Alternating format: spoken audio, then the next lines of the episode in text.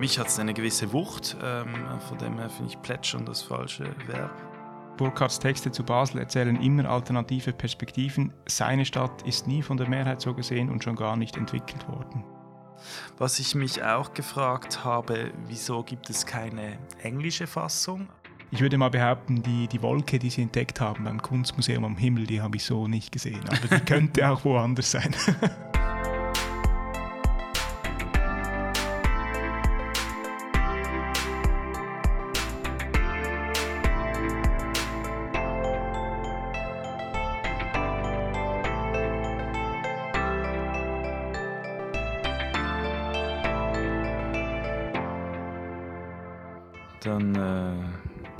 Es mich sehr, dass wir uns heute hier zum Archi-Literaturclub treffen. Oder wie, wie nennen wir dieses äh, Format? Ja, ungefähr so, ja. Es geht um Bücher, um Architekturbücher natürlich, äh, mit Bezug zu Basel, zur Region Basel, aber auch äh, mit entferntem Bezug natürlich, weil die Architektur hört ja nicht auf an der Kantonsgrenze. Zum Glück nicht, das wäre sehr schade. Was, ähm, also vielleicht um so ein bisschen allgemein äh, einzusteigen. Welche Bedeutung haben für dich Architekturbücher? Das eine ist natürlich so ein klassischer Archivgedanke, dass ähm, Dinge, die gebaut werden, Dinge, die vielleicht nicht gebaut werden, da haben wir auch letztes Jahr, glaube ich, über ein Buch äh, diskutiert. Genau. Hier ähm, einfach so dass das Festhalten der aktuellen Situation und äh, Visionen etc., ob gedruckt oder nicht gedruckt sei, in Diskussion. Äh, ich glaube, die Architekturbranche ist ja immer noch sehr auf den gedruckten. Das ist in anderen äh, Branchen, glaube ich, eher das Digitale inzwischen, aber das Buch grundsätzlich als Erinnerung. Aber also du sagst, für dich spielt gedruckt oder nicht gedruckt gar nicht mal eine so große Rolle. Ähm, als Archiv in dem Sinne, als Nachschlagewerk äh, ist es okay, wenn es digital ist. Aber ich habe natürlich gerne Bücher, auch wenn ich nebendurch laufe oder in der Wohnung im Bücherregal die anschaue, dann erinnert mich das immer an gewisse Sachen, wenn die Bücher tatsächlich sichtbar sind. Aber wenn ich jetzt nach Zitaten suche oder irgendein Projekt äh, google auf Neudeutsch, da kann es für mich auch, auch digital sein. Ja, das finde ich, äh, also für mich ist das überhaupt nicht so. Das Buch muss physisch sein. Ich kann mit äh, digitalen Büchern eigentlich nichts anfangen. Spez also Literatur, jetzt im, so im ähm, Romane ähm, kann ich mir schon vorstellen, aber Architekturbücher ehrlich gesagt überhaupt nicht. Äh, wir durften ja letztes Jahr ähm, unser Buch Alter im Detail im Birkhäuser Verlag äh, publizieren. Und ich fand das ehrlich gesagt schlimm, dass das auch als E-Book publiziert werden musste, weil ich finde, das ist kein E-Book, das ist etwas, was man in die Hand nimmt und blättert und nach vorne und wieder zurück. Und ähm, das ist ein, ein etwas Haptisches. Ähm, und ich finde, das darf eigentlich nicht als PDF existieren ähm, oder verkauft werden, sagen wir so. Das existiert, ist klar. Ja, ist interessant. Für mich, das, das, das digitale Buch äh, habe ich noch nicht ganz begriffen, äh, ehrlich gesagt, äh, als, als Konzept ähm, weil es ja dann doch so wie etwas Statisches ist. Also dann sollte es doch eher interaktiv sein oder eben jetzt eine Webseite wie Architektur Basel, die sich ja verändern kann, erweitern kann. Ich finde das eigenartig. Ich habe selbst im, ich glaube, das habe ich an dieser Stelle auch schon mal irgendwo gesagt, im Bachelor ganz viele Architekturbücher digitalisiert und gescannt und also ich muss ehrlich sagen, ich habe die selten, äh, selten je wieder geöffnet oder angeschaut. Die sind irgendwo auf meiner Festplatte, aber nicht wirklich im Gebrauch. Ja, ich glaube, es kommt schon auch auf den Inhalt drauf an. Ein Buch mit Bildern, mit viel Bildern, ein Buch mit viel Plänen, das taugt natürlich digital eher bedingt. Äh, auch die Textanzeige, die man dann verändern kann bei E-Books etc. Oder das funktioniert mit Plänen natürlich nicht, die irgendeinen Maßstab haben, ein Verhältnis etc. Da ist natürlich das gedruckte Buch dann schon, ähm, kommt näher ans Original ran. Ich glaube, so, so ein bisschen könnte man es unterscheiden, von mir aus gesehen.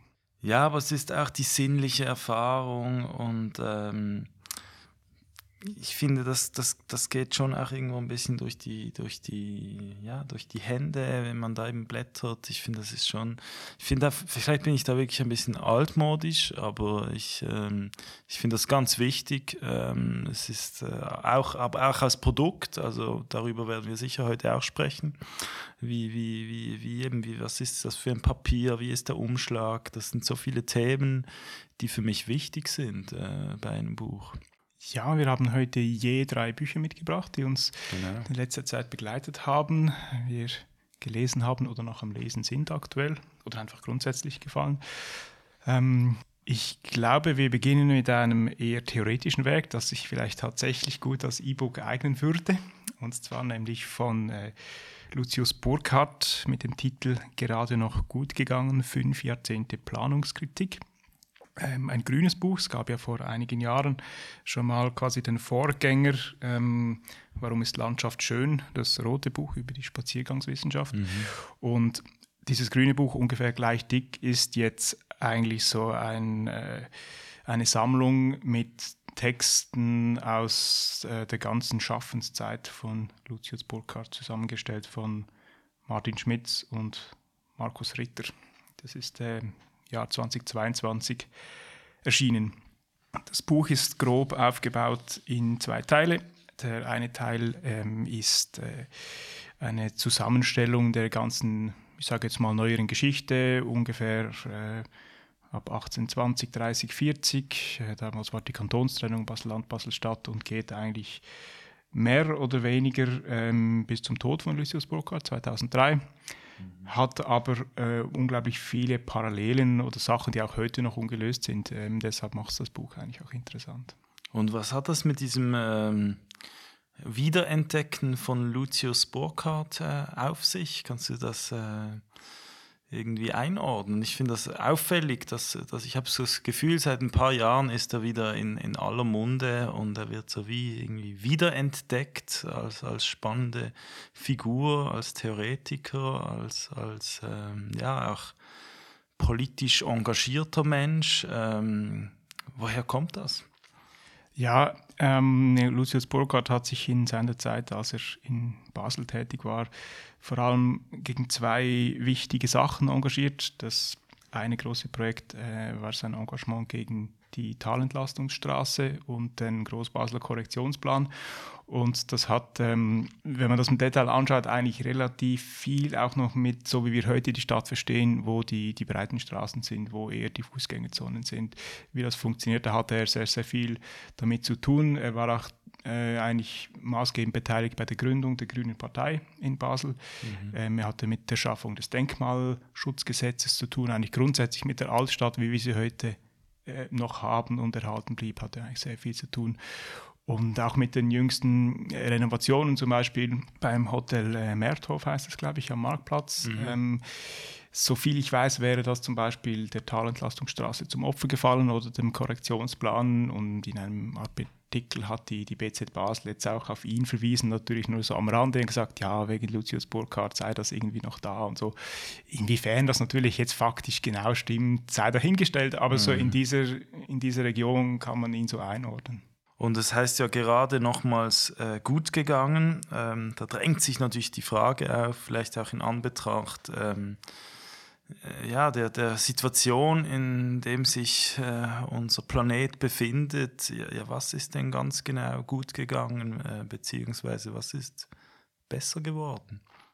Ja, das ist die große Frage. Ähm, ich, ich würde es jetzt eher so in die Gegenwart übersetzen und jetzt sagen, die ganze Diskussion um den Rheintunnel, das wäre ein gefundenes Fressen für Lucius Burkhardt. Ähm, es deckt genau seine Themen ab. Es geht um, um Entlastung der Innenstadt, es geht um Autoverkehr, Individualverkehr, Fußgänger, Ströme etc., ähm, um Freiflächen, die vielleicht mhm. dafür geopfert werden müssen. Und ähm, ich glaube, das, was mit dem Titel des Buchs gemeint ist, so immer man erkennt, so im letzten Moment, ähm, dass man jetzt eine gewisse Schwelle nicht überschreiten darf, sonst hat man ein großes Problem. Ich glaube, also das impliziert wäre, das so ein bisschen. Er wäre gegen den Reintun. Äh, nicht unbedingt. Ich würde ja, sagen, das ist noch schwierig einzusetzen. Ich denke schon, ich denke schon. Ein, einerseits dagegen, ja. Aber andererseits will er natürlich auch die Autos aus der Stadt wegbringen. Das ist so ein bisschen, das wäre ja eine er interessante will gar keine Diskussion. Autos mehr, oder? Als Grüner. Ja, ich glaube, er sieht schon die Notwendigkeit teilweise, ähm, aber da ist er auch Realist genug, glaube ich, ähm, um wie zu sehen, irgendwo müssen sie hin, also wie Tabula Rasa, keine Autos mehr geht nicht. Ähm, obwohl er natürlich das auch immer etwas überspitzt dann formuliert in seinen Texten und so. Unter dem Münsterplatz. Ähm, Dreigeschossig. genau, das war was. Hat er da auch dagegen gekämpft? Das war ja, das haben wir ja mal als Aprilscherz wieder aufgewärmt. Dieses Genau, schon genau. leicht absurde Projekt des, des riesigen Parkings unter dem Münsterplatz, das man aber mit größter Ernsthaftigkeit in den äh, 60er Jahren ähm, verfolgt hat. Ja, es ist ein, ein spannendes Buch. Wahrscheinlich nicht ganz das einfachste. Also ich habe jetzt da relativ lang dran rumgelesen und ich bin noch nicht fertig.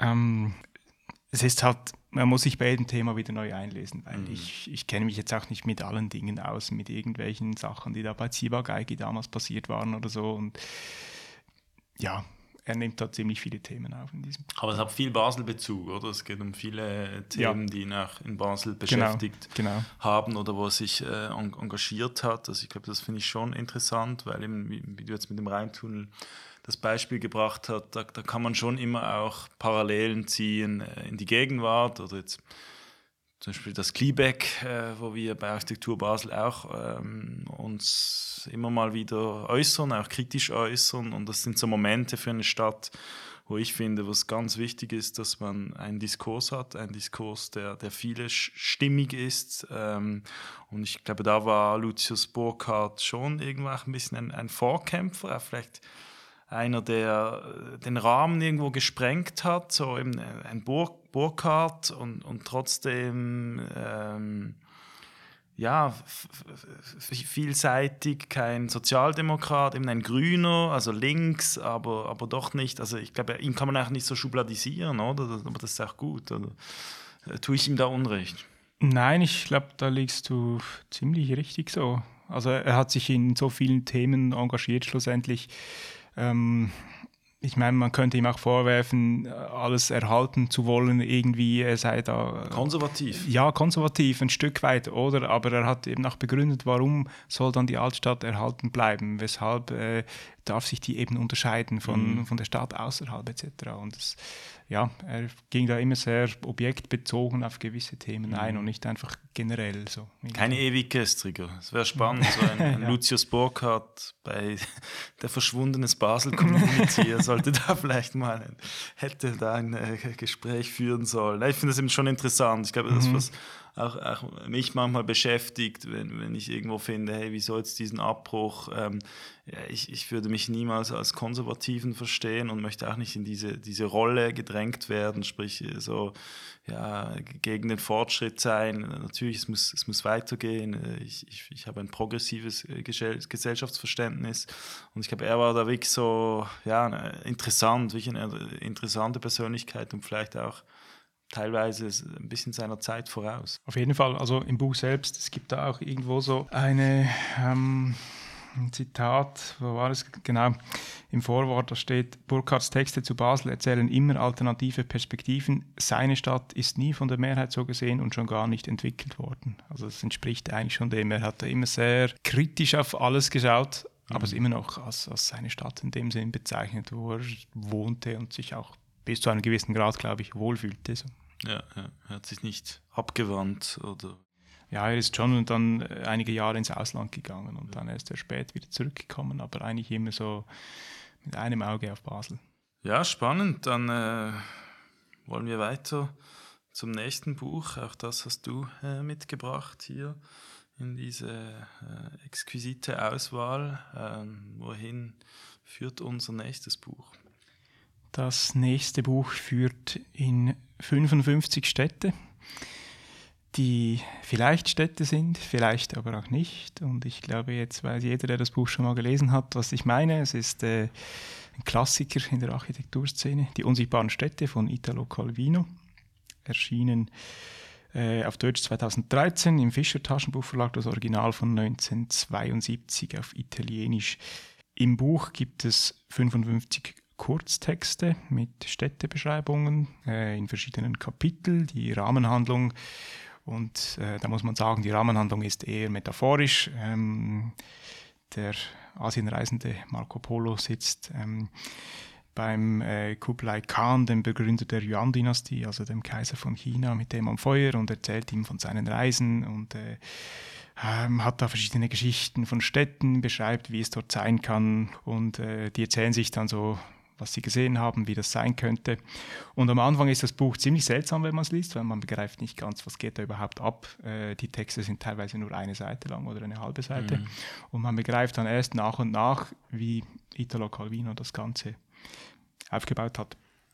Ich kann vielleicht ein kurzes Beispiel geben, damit man so ein bisschen begreift, wie diese Beschriebe von den Städten sind. Da gibt es zum Beispiel die Städte und die Zeichen, heißt ein Kapitel, und es geht darum, dass alles angeschrieben ist in dieser Stadt, die, von der er da erzählt. Also ähm, beim Schreiner gibt es eine Säge am Haus, ähm, bei der Stadtwache gibt es eine, eine Lanze, aber dann gibt es eben auch Gebäude, die nicht angeschrieben sind. Und, aber da sieht man dann auch was für Nutzungen das sind. Das ist äh, der Königspalast oder es ist irgendwie ein Museum und so. Und er probiert so wie so, so, zu zeigen, gewisse Gebäude müssen angeschrieben werden in einer Stadt, weil sie so unsichtbar sind oder unscheinbar und andere sind von ihrer voluminösen Erscheinung direkt, weiß man, um was es sich handelt. Und so geht es eigentlich dann durch diese 55 Städte durch, immer mit einem anderen Thema, einem anderen Fokus. Und ähm, da erklärt er eben diesem, diesem Kahn, was er erlebt hat. Was ähm, ich, ich, glaube, das ist ja auch irgendwie spannend, dass äh, Calvino auch so ein bisschen die, die, die literarische Form ein bisschen ausdehnt oder ähm, damit experimentiert. Äh, wie würdest du, sind das Kurzgeschichten? Ist das ein Roman? Ähm, wie, wie, würdest du die, die literarische Form äh, beschreiben?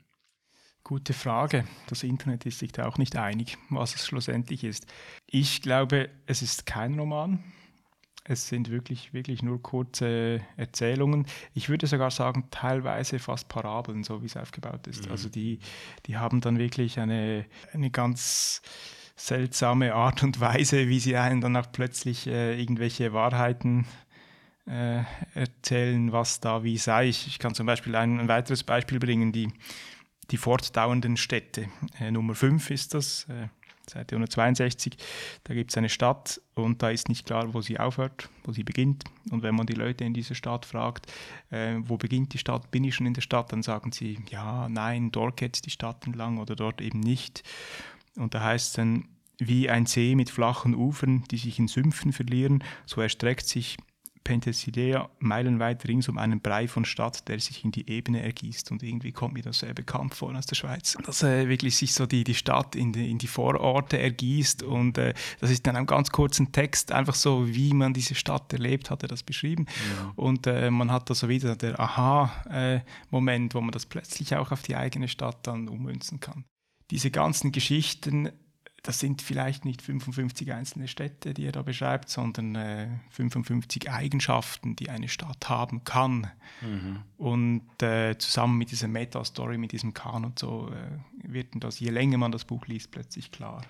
Und ähm, welche Rolle spielen da die, die Wörter? Weil ich habe das Gefühl, äh, es ist schon auch äh, auf, auf dieser Ebene ähm, ja, ein besonderes Buch, also der, der Umgang mit Wort, eben äh, diese semantische Ebene, was bedeutet ein Wort, was beschreibt es, was er ja dann wie auch überträgt auf die Ebene der, der Stadt.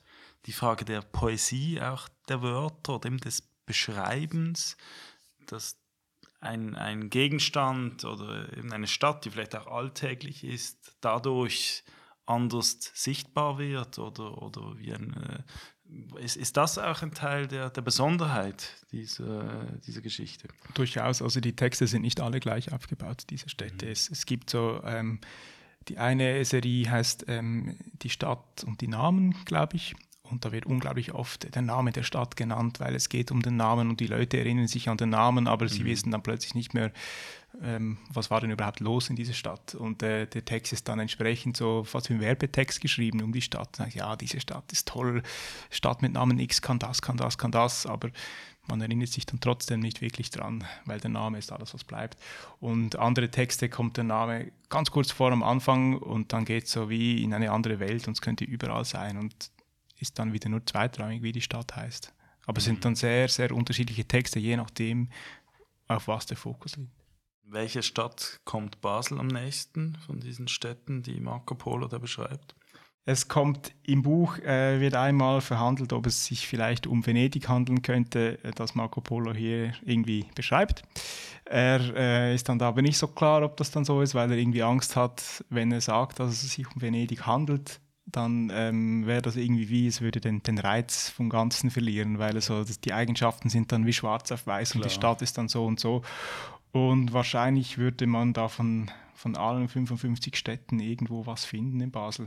Kürzlich hat Benedikt äh, Loder im Hochparterre ähm, auch über ähm, die unsichtbaren Städte einen kurzen äh, Text verfasst, wie du das gesehen hast. Ja, er, er, schreibt, dass Calvino ein Goldschmied des Geistes sei, was natürlich eine, wie soll ich das sagen, ein, großes Lob ist. Ähm, und, und ich, ich finde das, das schon das Goldschmied, dass auch Wörter, also ich glaube, wir beide, die auch gerne schreiben und lesen, das ist ja auch irgendwo ein Handwerk, wie, wie man Wörter zusammenfügt und, und ihnen eben durch die Beziehung auch einen, anderen Sinn geben kann oder, oder das, das macht so viel aus, wie man, wie man die, ja, die, die, die Wörter ähm, in Einklang bringt. Und deshalb fand ich das schön, dieses, diese Beschrieb des Goldschmied, äh, des, des Geistes ähm, oder des, des, des Wortes, aber das Wort äh,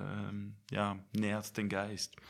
Also ich hatte sehr Spaß beim, beim Lesen, wobei ich muss auch sagen, nicht alle Texte habe ich jetzt auf Anhieb verstanden oder musste sie gar zwei oder dreimal lesen, was man auch gut machen kann, weil sie sind so kurz. Mhm. Wem würdest du es besonders empfehlen? Allen, die auch Lucius Burkhardt lesen. oh, okay, ja. Weil es sind, es sind diese, diese Erfahrungen, wie man eine Stadt wirklich wahrnimmt. Und ich glaube, Lucius Burkhardt ist mit einem genauso wachen Auge eben durch die Stadt gegangen. ja, das ist schön. Da haben wir schon eine, eine Verbindung hergestellt zwischen den äh, ersten beiden Büchern. Dann würde ich sagen, gehen wir zu Nummer drei. Das habe ich mitgebracht. Ähm, und ich würde es allen empfehlen, die auch äh, Italo Calvino und Lucius Burkhardt lesen. Also es ist äh, eigentlich bis jetzt drei äh, Must, Must Reads. Ähm, ja, das ist äh, dieses Jahr erschienen, ein kleines Büchlein ähm, von Vittorio Magnano Lampugnani, ähm, dem ähm, inzwischen äh, emeritierten Professor, der lange an der ETH äh, gelehrt hat, ähm, Lehrstuhl Geschichte für Städtebau. Und ähm, es ist äh, eine, ich weiß gar nicht, was das richtige Wort ist, ein bisschen eine Streitschrift. Ähm, äh, er, es ist sehr, ähm, sehr eindringlich und, und eben gegen Wegwerfarchitektur. Also ähm, er kritisiert sehr stark, äh, wie die Bauwirtschaft heute funktioniert. Ähm, es ist ein sehr eindringliches Buch, ein sehr dezidiertes Buch. Er bezieht da ganz, ganz ähm, ja, klar Haltung eben äh, gegen eine Bauwirtschaft, wo er sagt, hat die bestehende Substanz äh, keinen Wert oder einen einen ungenügenden Wert oder wird zu wenig wertgeschätzt. Und ähm, ja, ich fand es sehr ähm, irgendwie äh, inspirierend oder, oder ähm, auch, es hat mich irgendwie auch bestärkt so in, in, der, in der eigenen Haltung, ohne dass es jetzt zu sehr ein, es ist kein belehrendes Buch. Das, das kann er sehr gut, finde ich ähm, dass, dass, dass er die Dinge erklärt, ohne, ohne auf die, die zu stark auf die moralische Ebene äh, zu kommen. Es ist schon auch ein bisschen moralisch, das äh, darf man schon auch sagen. Das Spezielle an diesem Buch ist, er setzt ja eigentlich immer die, die heutigen Gedanken in irgendeinen Bezug äh, mit der Vergangenheit. Also er zeigt auch auf, was in älteren Kulturen Nachhaltigkeit bedeutet hat. Ähm, jetzt nicht im Detail, also irgendwie benutzt die oder die Dämmung oder macht das, äh, sondern im allgemeinen Sinne, also irgendwie, was für Materialien hat man verwendet, weil sie eben da waren, wie waren die Städte aufgebaut, was bedeutet der Nachhaltigkeit in anderen Kulturen etc. Oder? Wie hast du es wahrgenommen? Das ganze Buch ist ja eigentlich so ein Text am Stück, es gibt Unterkapitel, aber es ist jetzt nicht irgendwie so gegliedert in verschiedene Ebenen, sondern es ist wie alles, es geht so vor sich hin und plätschert auch ein bisschen, teilweise habe ich so wie das Gefühl. Es, es plätschert äh, auch ein bisschen. Das äh, würde ich jetzt nicht sagen. Ich finde, es ist sehr äh, Schlag auf Schlag. Ich würde nicht von, von Plätschern reden, eher von äh, Platschen. Nein, es ist, äh, es ist wirklich, ich finde es, für mich hat es eine gewisse Wucht. Ähm, von dem her finde ich Plätschern das falsche Verb, äh, um es zu beschreiben. Äh, natürlich, es sind verschiedene Aspekte. Es ist vielleicht jetzt, aber das, das sagt er auch, es ist keine wissenschaftliche Arbeit. Das Thema ist letztlich zu komplex. Er möchte das auf den, auf den Punkt äh, bringen und ich finde, ja, für einen Akademiker ist das äh, eine, ich, eine tolle Leistung, das auf 100 Seiten geschafft zu haben. ähm, also das finde ich wirklich, es ist, es, also mich hat es recht äh, eigentlich mit, mitgerissen, äh, das zu lesen. Es äh, sind so wie relativ kurze Unterkapitel, also ich finde auch so, man kann das sehr gut äh, lesen. Ähm, und ja, ich finde, es ist wirklich ein, ein Manifest für die, für, die, für die Sparsamkeit, die wir vielleicht unsere Generation auch tatsächlich ein bisschen verlernt hat, weil wir im Überfluss groß geworden äh, sind. Ähm, und ähm, ich, ich finde, das ähm, ja, macht da ganz viele wichtige ähm, Punkte und, und bringt Argumente vielleicht jetzt für mich oder für, für Menschen, die sich mit diesen äh, Fragen auch schon äh, ein bisschen länger auseinandersetzen, auch nicht so viel Neues. Also jetzt vielleicht nicht der ganz große Erkenntnisgewinn, aber so die, die Art und Weise, wie er es auf, auf den Punkt bringt und zusammenfasst ähm, und natürlich schon auch noch Argumente zu, dazu äh, fügt, finde ich äh, wirklich ähm, sehr lesenswert.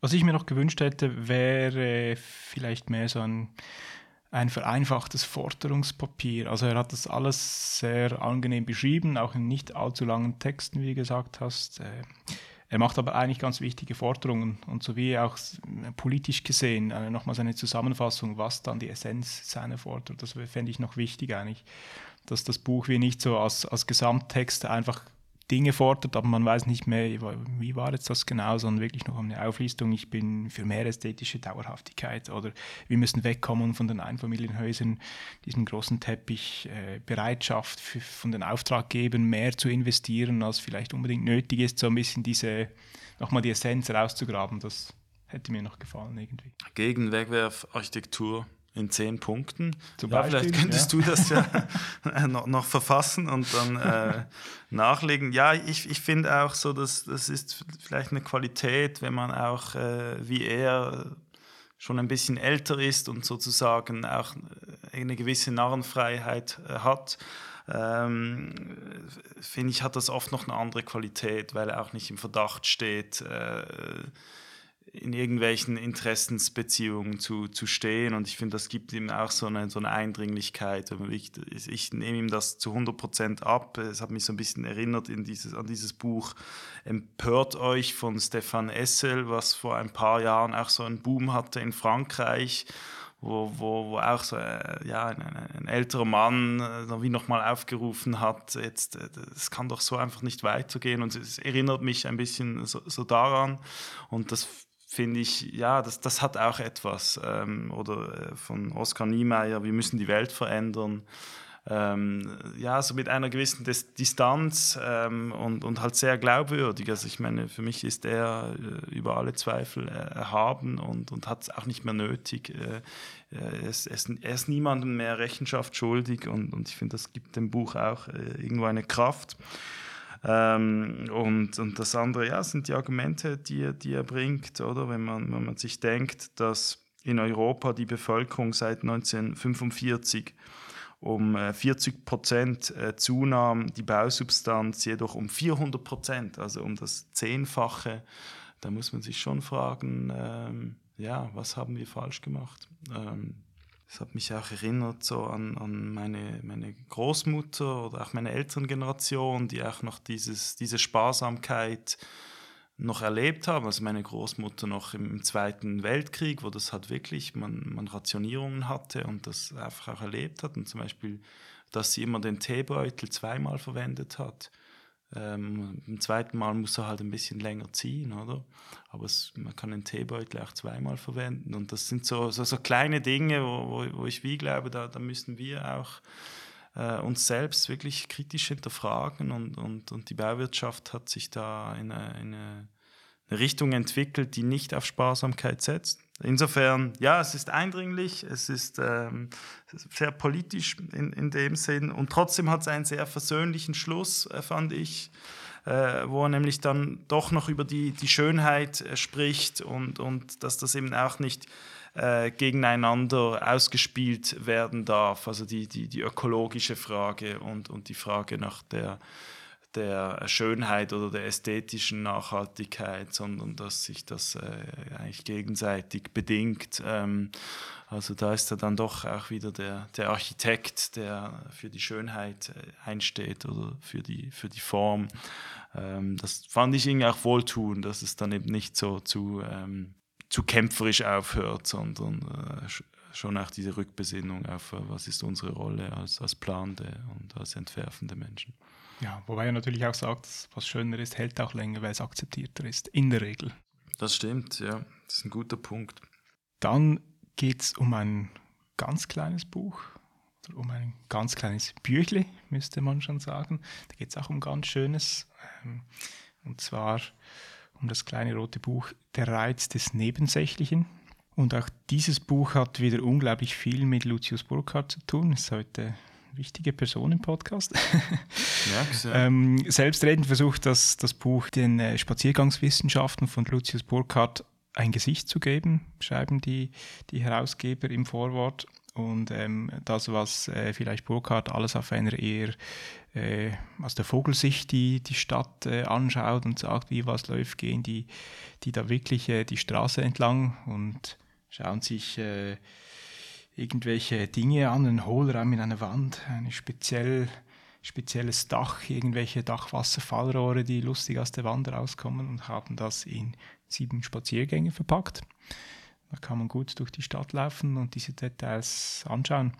Es gibt zum Beispiel den Spaziergang ähm, von der Mitte durchs Lohnhof-Gästlein zum Spalenberg oder äh, vom Rathaus äh, zum Toten Gästlein Peterskirche Nadelberg zum Andreasplatz und da gibt es immer so ein bisschen Fotos, ein Beschrieb, Adresse, wo das ungefähr zu finden ist.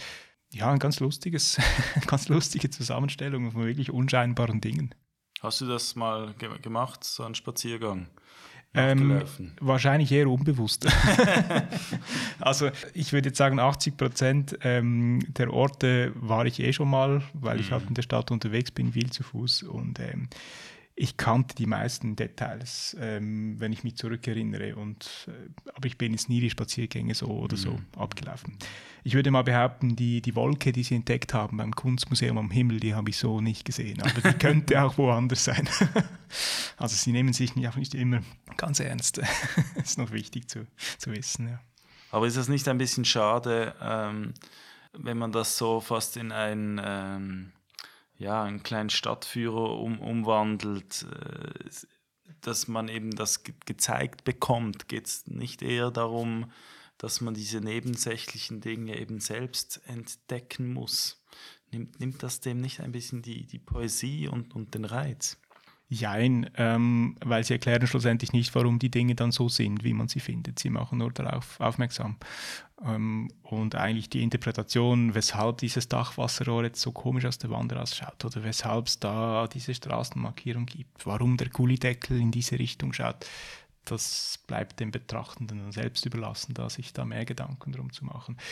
Aber ja, ähm, ich meine, man kann auch alles andere theoretisch in dieses Buch verpacken oder eben nicht. Also das Buch deckt auch jetzt, und das ist meine Kritik auch, ähm, eigentlich die Orte ab, an denen wir uns eh aufhalten. Also in der Altstadt irgendwie, aber zum Beispiel Bereich Breite oder alles, was nach dem Klaraplatz Richtung Badischer Bahnhof oder mhm. Ring Richtung Frankreich, das finden sie dann plötzlich nicht mehr interessant. Obwohl. Äh, Wieso nicht? Äh, gute Frage. also, ich meine, alles irgendwie oder Surinam, äh, Schoren, äh, da finden sie dann plötzlich nichts mehr, das irgendwie nebensächlich wäre. Aber da würde es doch viel mehr auffallen, als in einer eh lauschigen Innenstadt oder wo es eh mhm. eh ganz viele mhm. von diesen Dingen gibt. Also ja, sicher nicht über alles erhaben, aber äh, ein lustiges, interessantes, kleines Büchlein. Auch ein schönes Büchlein, muss man sagen, äh, wie es gemacht ist. Äh, eben da jetzt finde ich, das ist wirklich so ein, ein Büchlein, das man gerne in, in der Hand halten möchte. Ein schönes Format, der Einband mit diesem Foto. Ähm, das ist wirklich äh, schön, so ein schönes Geschenk, oder? Das ist für mich jetzt so ein Geschenkbüchlein, das ja, sich total. auch selbst nicht zu ernst nimmt, darf man das sagen? Ja, ja, durchaus. Ähm, durchaus.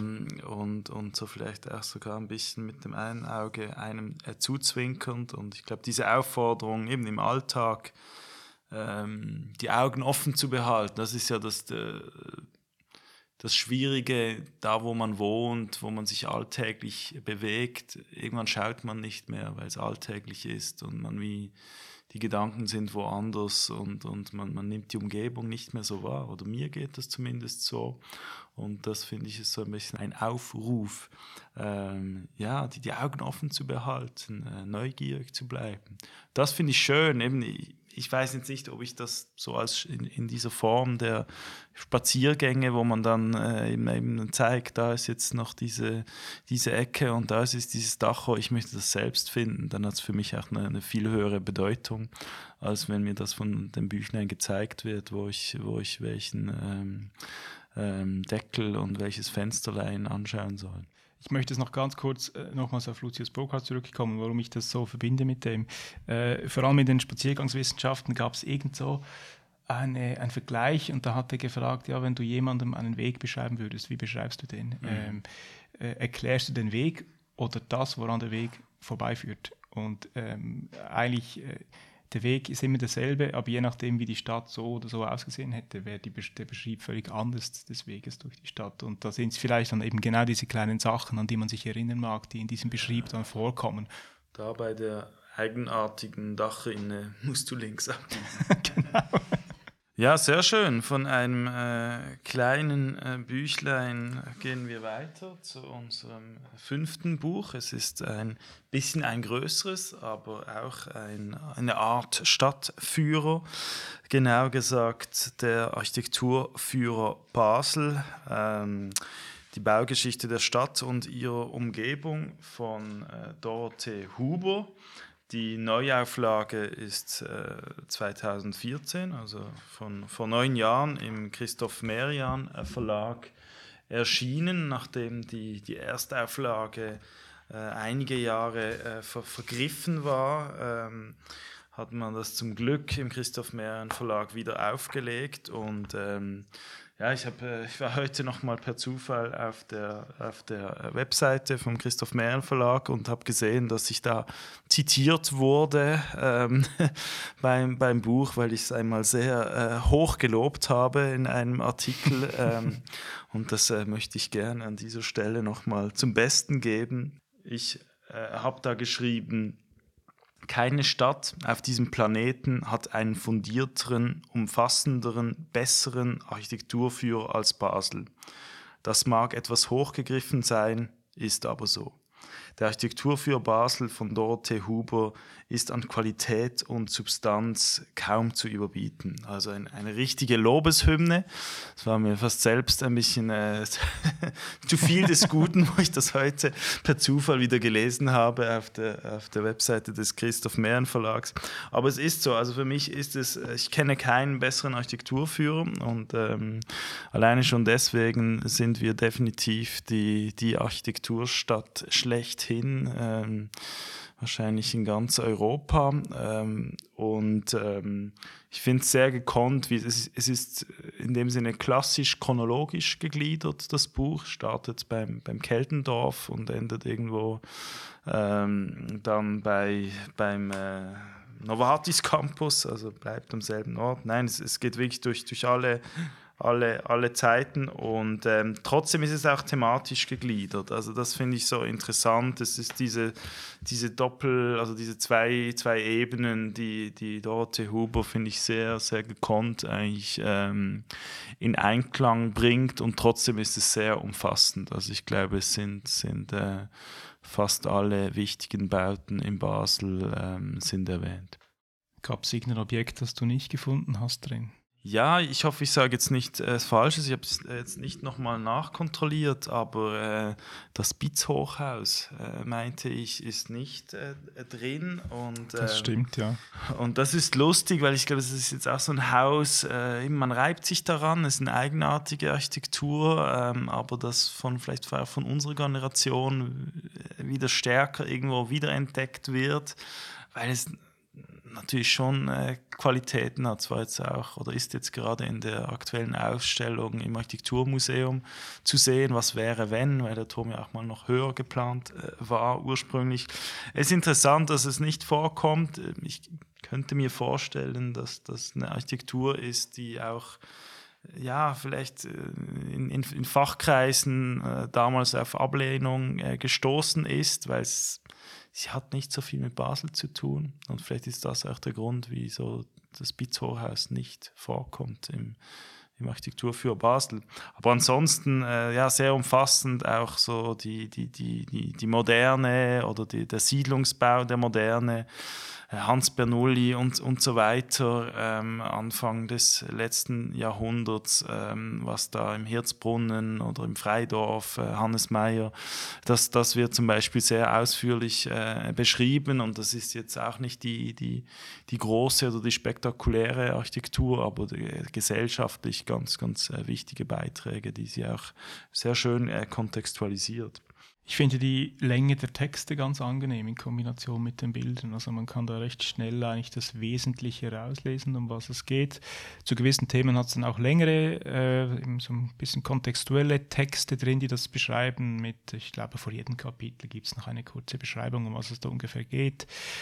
Ähm, aber sonst, äh, so der Mix zwischen Bildern und Plänen finde ich ganz angenehm eigentlich würde ich äh, auch sagen, ist äh, schön. Wobei jetzt bei der neuen Auflage, ich habe da auch noch die, die, die, die Erstauflage, die damals im Architekturmuseum, damals noch nicht das Schweizerische Architekturmuseum, sondern das Architekturmuseum äh, in Basel äh, erschien. Ähm, das war 1993. Äh, da waren es ein bisschen weniger Fotos und äh, Schwarz-Weiß-Bilder und ich fand das irgendwie auch noch, noch gut. Äh, Im Neuen wurden die, die neu fotografiert und auch farbig fotografiert. Wäre jetzt für mich gar nicht mal nötig äh, gewesen, weil ich finde, ein Architekturführer sollte schon ähm, auch ähm, mit der Absicht verbunden sein, dass man die Bauten dann auch wirklich äh, vor Ort anschauen geht und mit diesem doch relativ kompakten, sehr viel Inhalt für das, finde ich eigentlich ziemlich kompakten Führer in der Tasche, äh, die die Stadt erkundet. Ähm, es gibt beim, beim ersten, bei der Erstausgabe war es eine Faltkarte, die, die hinten ähm, äh, integriert war ähm, und Jetzt bei der Zweitauflage sind das äh, gedruckt auf Seiten, da, da muss, man, muss man blättern, was vielleicht ein bisschen umständlicher ist in der, in der Handhabung. Dafür ist es äh, natürlich umso äh, kompakter das Buch. Ja, mit den Karten habe ich so meine liebe Mühe in diesem Buch irgendwie. Ähm, für mich wirken sie etwas lieblos teilweise, also abgeschnittene Texte oder Sachen, die sich überlagern. Mhm. Natürlich, man findet raus, was so ist, aber äh, es gibt auch sehr viel bessere Architekturführer. Also ich habe vor mir auch zwei von Wien, der äh, Architekturführer von Stefanie Wilgratter oder Architekturplan. Ähm, vom Falter Verlag. Da gibt es sehr viel mehr Kartenmaterial. Und äh, die haben auch wirklich so den Fokus auf Ausklappkarten gelegt, wo wirklich alles schön dann äh, so beschrieben ist mit wie, wo, was und auch farbigen Karten eher an der, ich sage jetzt, zeitgenössischen Kartengestaltung ähm, orientiert sich das. Muss nicht unbedingt sein für einen Architekturführer, aber ich finde, wenn man es schon wirklich ausdruckt, und das kommt jetzt vielleicht wieder zurück auf unsere anfängliche Diskussion, digital oder nicht digital, da dürfte man sich bei den Karten schon etwas mehr Mühe geben, meiner Ansicht nach. Das finde ich jetzt eine, eine, ungerechtfertigte Kritik. da würde ich äh, natürlich widersprechen. Ich finde diese Schwarz-Weiß-Karten äh, sehr präzise, auch nicht äh, zu viel Information. Die Straßen sind angeschrieben, man ähm, kann sich orientieren, also die erfüllen ihren Zweck. Aber ich glaube schon, äh, heute könnte ich mir vorstellen, wobei ich, ich weiß nicht, wie das äh, die Autorin sehen würde, hätte man da irgendwo hinten einfach einen QR-Code und ähm, würde da dann auf eine interaktive äh, Karte gelangen. Also so diese physischen Karten haben, glaube ich, für die Generation Google Maps, äh, zu der wir uns ja wahrscheinlich auch zählen, so schon ein bisschen ausgedient. Wir haben ja bei uns auch auf der Webseite die beliebte Karte, wo wir äh, die Artikel jeweils verorten im, im Stadtplan. Da hat es, glaube ich, inzwischen äh, fast so viele Punkte wie äh, im, im Basler Architekturführer. Aber ja, also ich kann die Kritik ein bisschen äh, nachvollziehen, die du da ähm, äußerst, auch wenn ich sie nicht ganz äh, gerechtfertigt finde oder gerecht finde.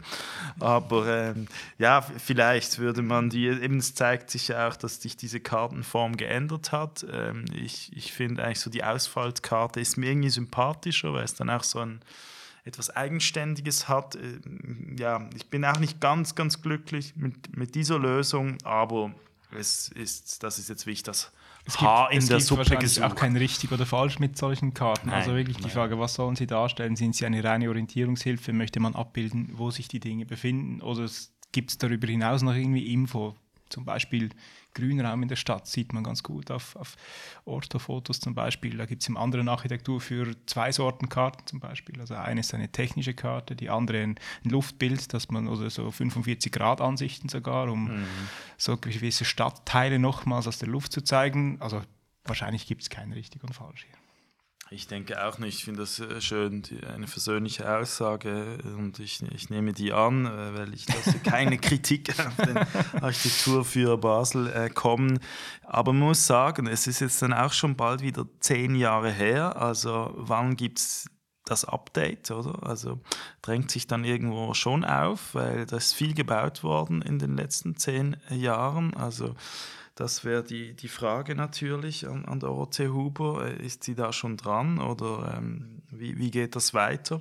Was ich mich auch gefragt habe, wieso gibt es keine englische Fassung? Also ich finde es schade, dass äh, die Menschen, die nicht der deutschen Sprache mächtig sind, eigentlich diesen Architekturführer nur bedingt ähm, ja, nutzen können oder in, in Genuss von diesem Architekturführer äh, kommen. Und wenn ich gerade zum Beispiel an die vielen ähm, Menschen denke, die bei einem unserer großen Büros in Basel arbeiten, die oftmals nicht Deutsch sprechen, ist das doch unglaublich schade, dass wir ihnen diesen großartigen Architekturführer nicht auch in englischer Sprache äh, bieten können. Also da vielleicht ja einmal die, die, die ähm, Frage in Richtung Christoph Mehrin Verlag. Wäre das möglich? Ist mir klar, die, die Texte von Dorothee Huber sind auf, äh, natürlich auf hohem Niveau. Da braucht es eine sehr, sehr gute Übersetzung. Äh, das ist auch eine, eine große Aufgabe, aber das wäre eigentlich schon ziemlich toll. Auf jeden Fall, ja. Also ein, ein kleiner Auftrag ähm, oder eine, eine Anfrage. Ähm, wir unterstützen da gerne, wenn wir können, wobei ich glaube nicht beim Übersetzen. Äh, da, da sind wir zu wenig ähm, der englischen Sprache mächtig. Da bräuchte es andere Menschen, aber für die Vermarktung sind wir sehr gerne dabei, oder ich zumindest. Ja, aber immerhin, man könnte das Beats Hochhaus noch reinschmuggeln dann bei einer nächsten Ausgabe. Ja, vielleicht gäbe es so ein paar Bauten, die man inzwischen auch ähm, ein bisschen äh, wiederentdeckt. Andere sind inzwischen auch schon abgebrochen, die noch, da noch drin äh, waren. Also es geht immer weiter und das ist ja auch das Schöne an unserer Stadt und deshalb gibt es auch Architektur Basel, äh, weil, weil wir uns immer weiterentwickeln und auch verändern und das ist auch gut so. Ja, dann ähm, kommen wir schon zum zu unserem letzten Buch oder es sind eigentlich zwei Bücher die ich mitgebracht habe. Und äh, zwar spreche ich von den äh, beiden Monographiebänden von Buchner Bründler, Architekten, Bauten und Bauten 2. Bauten 2 ist äh, letztes Jahr erschienen im, äh, bei Parkbooks und Bauten vor äh, zehn Jahren früher, 2012 im, im GTA und ähm, ja, ich muss sagen, äh, ich meine, wir haben viele äh, tolle Architekturbüros in Basel. Wir haben auch ein, ein paar äh, ziemlich renommierte Architekturbüros in äh, Basel. Buchner Bründler gehören sicher dazu. Für äh, uns, die an der Fachhochschule äh, studiert haben, sind sie sicher auch so die, die Vorbilder oder man kann sagen, sie sind die Abgänger der Schule, die es wahrscheinlich am weitesten äh, geschafft haben. Ähm, und ich finde, ja, das, wie sie das gemacht haben, diese beiden Monographien, äh, finde ich herausragend. Ich kenne keine bessere Architekturmonographie eines Basler Büros. Herzog Demo eingeschlossen. Ähm, ich finde diese Konsistenz, ähm, diese beiden Bänden, auch die, die Kontinuität, obwohl es in zwei unterschiedlichen Verlagen erschienen äh, ist oder jeweils erschienen ist, ähm, finde ich sehr, sehr eindrücklich und würde ich mich mir wünschen, auch von anderen Büros in Basel. Ähm, und ähm, ja, kann das wirklich einfach nur allen ans Herz legen. Bauten 1 oder das erste Buch, das heißt nicht Bauten 1, einfach Bauten äh, ist leider inzwischen vergriffen. Ich verstehe es nicht, wieso man es nicht äh, wieder aufgelegt hat. Ähm, zusammen mit, mit eben dem, dem zweiten Band, der letztes Jahr äh, erschienen ist. Aber ähm, ja, umso glücklicher dürfen sich die schätzen, die auch schon den ersten Band besitzen. Ich habe die tatsächlich noch nie angeschaut. Kannst du mir erklären, wie sie ungefähr aufgebaut sind? Ja, also ähm, es, ist, es, es, es gibt einen ähm, äh, theoretischen Einstieg, wobei man sagen muss, beim, beim, beim ersten Band ist der deutlich kürzer. Das ist ein, ein Gespr Gespräch. Dann kommt äh, beim ersten Band ein, ein Foto-Essay äh, mit sehr schönen Fotografien und dann kommt eigentlich die, die die Dokumentation, also die eigentliche Monographie mit den Bauten und das war damals, äh, fand ich so toll, eingeflochten die Pläne auf dünnerem Papier zum Ausfalten und ungeschminkt die Ausführungspläne. Und das, das hat mich damals ähm, so fasziniert, dann auch jeweils maßstäblich und, und so äh, vom Grundriss, Fassade, Schnitt, also bis in die, in die Details. Also sehr, sehr schön. Das war der erste Band. Der war noch ein, ein bisschen konventioneller, könnte man sagen, aber äh, auch schon ja, auf, auf, allen Ebenen sehr schön. Und äh, ja, dieses Mal ähm, sind sie da noch ein bisschen äh, äh weitergegangen, ähm, dass es auch noch stärker ähm, einerseits die, äh, die theoretische Ebene äh, mit ähm, einem, äh, je einem Beitrag, nein, drei Beiträgen, Entschuldigung, von äh, Ludovic Ballon, äh, Tibor Joannelli und Urs Stahel äh, gibt. Dann auch wieder äh, Foto-Essays, wo Projekte auf ganz unterschiedliche Weise, sehr künstlerisch kann man sagen, ähm, dokumentiert werden. Ähm, und danach die, ja, die, die Bauten, die aber jeweils auch noch auf einer ähm, ja, geschichtlichen Ebene oder im, im Kontext auch noch äh, beschrieben werden. Und, und das ist ähm, also mit so wie einer Chronologie des Ortes, ähm, also wirklich sehr, sehr reich, ein sehr, sehr reiches Buch, dann auch am am Schluss noch, finde ich sehr schön, äh, Fotos aus dem Büroalltag, wo auch die, die vielen Mitarbeitenden äh, im Büro ein, ein Gesicht äh, erhalten. Ähm, also ja, die Aussage, Architektur ist immer auch Teamwork. Es, es geht nicht nur um, um die beiden äh, namensgebenden äh, Büroinhaber, sondern da sind viel mehr Menschen äh, dabei. Die Pläne auch wieder. Ähm, Ausführungspläne, diesmal in einem blau, blauen Stift gewählt, also so ein bisschen variiert. Ähm, ja, einfach dicht, äh, aber letztlich geht es natürlich um die Dokumentation des, des eigenen Schaffens und, und ich, ich finde das so wichtig, dass Architekturbüros das auch tun. Ich kenne zu viele Architekturbüros in Basel, äh, die das bisher nicht geschafft haben oder die es auch nicht mehr gibt und uns nicht geschafft haben. Ich äh, nenne immer wieder Rassovardi als das äh, wahrscheinlich wichtigste Büro der Nachkriegsmoderne. Da gibt es keine einzige Publikation und die haben so viele tolle Projekte realisiert und, und zwar nicht nur das Domushaus, sondern auch noch ganz viele weitere. Ähm, das ist enorm schade und, und Buchner Bründler macht das einfach ähm, ja, sensationell gut. Wie findest du das Verhältnis Text zu Bild zu Plan? Ist das irgendwie ausgewogen oder gibt es da, ich sage es jetzt etwas abschätzig, elend lange Texte, die man lesen kann, aber eigentlich dann sich eigentlich doch eher für die Pläne und die Bilder interessiert, das Zusammenspiel? Oder wie hast du das wahrgenommen? Also ich würde es als ähm, ausgewogen ähm, bezeichnen. Vielleicht leise Kritik, für mich ein bisschen zu viele Fotos ich, ich mag auch so spröde Architekturbücher. Ich sage immer diese Studio Paperback, diese kleinen Monografien, die es, glaube ich, bis in die 80er Jahre gab, sind eigentlich so mitunter meine Lieblingsarchitekturbücher, weil sie einfach dicht sind, viele Pläne, schwarz-weiß, ähm, einfaches Papier. Äh, ich mag das. Ähm, das ist hier vielleicht für mich ein bisschen zu viele Fotos, auch diese künstlerischen Fotoessays, ich sehe die ästhetische Qualität, ich, ich sehe das, das, das Interesse, die Recherche. Für mich persönlich wäre das jetzt nicht nötig gewesen. Ich mag vor allem die, also ja, die, die Pläne, die, die Projekte, die, die Essenz und möchte die nach, nachvollziehen. Also das gebaute Werk äh, oder auch nicht gebaute, aber das, ja, das architektonische Werk interessiert mich äh, am, am meisten. Und das hat auch am meisten Gewicht im, im Buch. Ähm, ja, von dem her ausgewogen, äh, aber vielleicht, es ist auch, sie haben natürlich auch viel gebaut und geplant in, in diesen äh, zehn Jahren, die dazwischen liegen, aber es ist auch nochmal ein, ein bisschen, äh, ja, bisschen dicker geworden, äh, Bauten 2 mit ähm, 524 Seiten.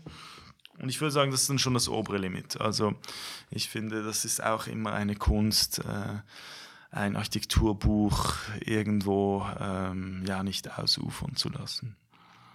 Und ähm, ja, ich war heute auch nochmal auf der, der Seite des Verlags eben Parkbooks und musste auch da feststellen, dass ich äh, zitiert werde. Also ich werde da offensichtlich zu Marketingzwecken überall ähm, eingesetzt und habe da noch nie ein Honorar gesehen. ist auch okay. Und auch das lese ich vielleicht noch äh, äh, kurz vor. Für alle, die die erste, inzwischen leider vergriffene Monographie Bauten aus dem Jahre 2012 besitzen, ist der Kauf von Bauten 2 ein Muss. Für alle, die sich ernsthaft mit der Basler Architektur auseinandersetzen, ebenso.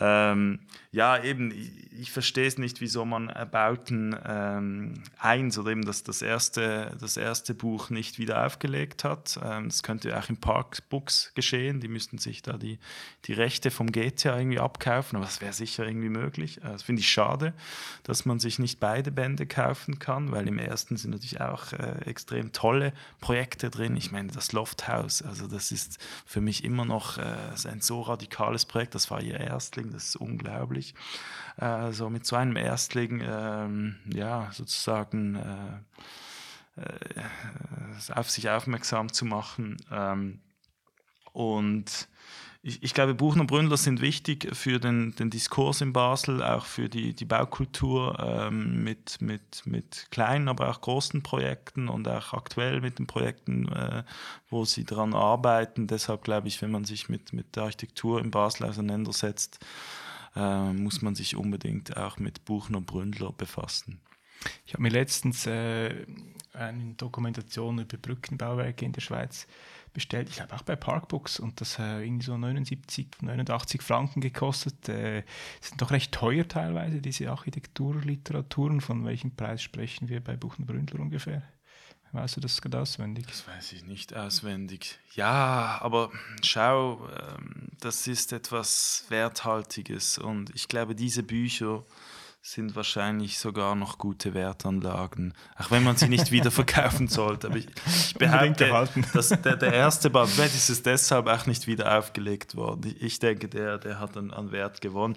Wahrscheinlich kostet das schon 100 Franken, ist, ist schon möglich, aber ja, wenn, wenn man sich so ja manchmal erfragt, für was man alles im, im Leben Geld ausgibt, dann denke ich, 100 Franken schaffen die meisten irgendwie oder bald ist Weihnachten. Ja, Ich weiß nicht, wie es dir geht. Bei mir fragen die, die Eltern jedes Jahr, hast du einen Wunsch? Und ich habe eigentlich nie wirklich einen Wunsch. Und da ist ein Architekturbuch äh, meistens mein Ausweg, weil äh, es bietet sich an äh, als, als so, Wunsch. Von dem her, es gibt so Momente, wo man sich das dann halt einfach wünschen äh, soll, wenn man findet, das ist schon ein bisschen ähm, ja, viel Geld. Wobei, da würde ich wirklich sagen, es lohnt sich. Es ist kein günstiges Buch, das ist so. Es gibt auch günstige Architekturbücher, ist es nicht, aber man bekommt wirklich auch einiges fürs Geld. Ja, für mich wirklich einfach der, der, der, der, der Aufruf auch an andere Architekturbüros in Basel. Ähm, ja, nehmt euch ein Vorbild ähm, an Buchner Bründler. Äh, das kostet natürlich auch ein Bürogeld, oder? Das mit, mit so einem Architekturbuch verdient man kein Geld. Das, das ist wirklich einfach auch sich selbst zu reflektieren, aber auch für alle, die sich interessieren, dass man das ja äh, so nachvollziehen kann und darf. Ich finde das wirklich auch, für mich ist auch ein bisschen ein Geschenk, äh, diese, diese beiden Monographien. Und ich kenne ein paar äh, Büros in Basel, wo ich mir das wünschen würde, dass da auch ähnliche Monographien erscheinen. Dann hoffen wir doch, dass Sie das hören werden und äh, freuen uns auf die zukünftigen Publikationen. Genau, ich hoffe, Sie fühlen sich angesprochen. die, die ich meine. Genau. Ja, das waren doch äh, sechs äh, schöne Bücher und ähm, äh, ja, was, was, was würdest du dem Architekturbuch äh, für eine, eine Zukunft äh, prophezeien? Oder das, das Buch wurde schon oft totgesagt. Und äh, jedes Mal, wenn ich in den Bieder und Tanner gehe, staune ich, wie viele Menschen bis heute Bücher äh, kaufen und äh, demnach auch lesen. Wie siehst du das, äh, das Buch? Welche Zukunft hat es und im Speziellen das Architekturbuch? Ja, ich würde schon unterscheiden zwischen Buch und Architekturbuch. Eben wie schon eingangs von mir so ein bisschen prophezeit, äh, dass alles eher ins Digitale abwandert, ist bei den Architekturbüchern schon noch, äh, es gibt noch gute Gründe die nicht unbedingt ähm, nur noch digital anzubieten. Ähm, und von daher glaube ich nicht, dass wir da in Zukunft auf diese Bücher verzichten müssen. Ähm, eben Pläne und alles, äh, wir haben es erwähnt. Ich glaube, da gibt es genug Argumente, die auch zukünftig noch zu finden bei Biedertanner. Oder wenn es mal wieder eine Architekturbuchhandlung äh, in ja. Basel geben würde. es gibt da, glaube ich, Gerüchte um das Erdgeschoss des Domushauses, aber ich, ich weiß noch nicht, ich glaube, es ist noch nicht ganz spruchreif, was da äh, passieren wird. Ähm, aber ja, immerhin haben wir noch die Bieder Tanner, wobei die Architekturecke ist natürlich doch relativ bescheiden, das muss man ja, leider schon sagen. Es ist ungefähr 1,50 breit. Ja, ich habe es noch, noch nicht nach, nachgemessen. Höchstens 1,50. Ich befürchte eher sogar ein, ein bisschen sogar. weniger leider. Aber, und, und dann gibt es natürlich im, im Architekturmuseum gibt's auch ein paar Bücher. Äh, das wäre eigentlich der Ort, aber es, da ist dann die Auswahl doch ein bisschen zu klein ähm, oder im, im, Kunstmuseum und so an, an diesen Orten, aber so eine richtige Architekturbuchhandlung, das fehlt uns schon. Gut, ja, ich denke, wir haben äh, ein paar schöne Bücher heute äh, besprechen dürfen und hoffen, dass es äh, den Zuhörenden ähm, ähnlich geht wie uns und äh, es, es, lohnt sich, glaube ich. Schöne Bilder, schöne Pläne. Ähm, bei Lucius Brokat vielleicht etwas mehr Text, bei Buchner Brünnle vielleicht etwas weniger Text, aber ich glaube, das deckt alle Bedürfnisse ab. Auf jeden Fall. Ist für alle etwas dabei und ähm, ja, mal schauen, ähm, was die Zukunft noch an schönen Architekturbüchern bringt.